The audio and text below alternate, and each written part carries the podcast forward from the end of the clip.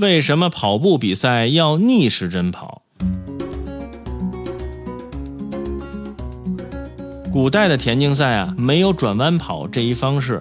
古代奥林匹克运动会上，赛跑是在一条长一百九十二点二七米的直线跑道上进行的。中长跑比赛则是在直线跑道上进行来回跑。十九世纪中叶，英国人首次在田径比赛中呢模仿赛马比赛，以右转弯跑的方式进行比赛。右转弯跑的影响逐渐波及到奥林匹克运动会的发源地希腊。一八九六年，在希腊首都雅典举行的第一届现代奥林匹克运动会便采用了这种英国式的右转弯跑。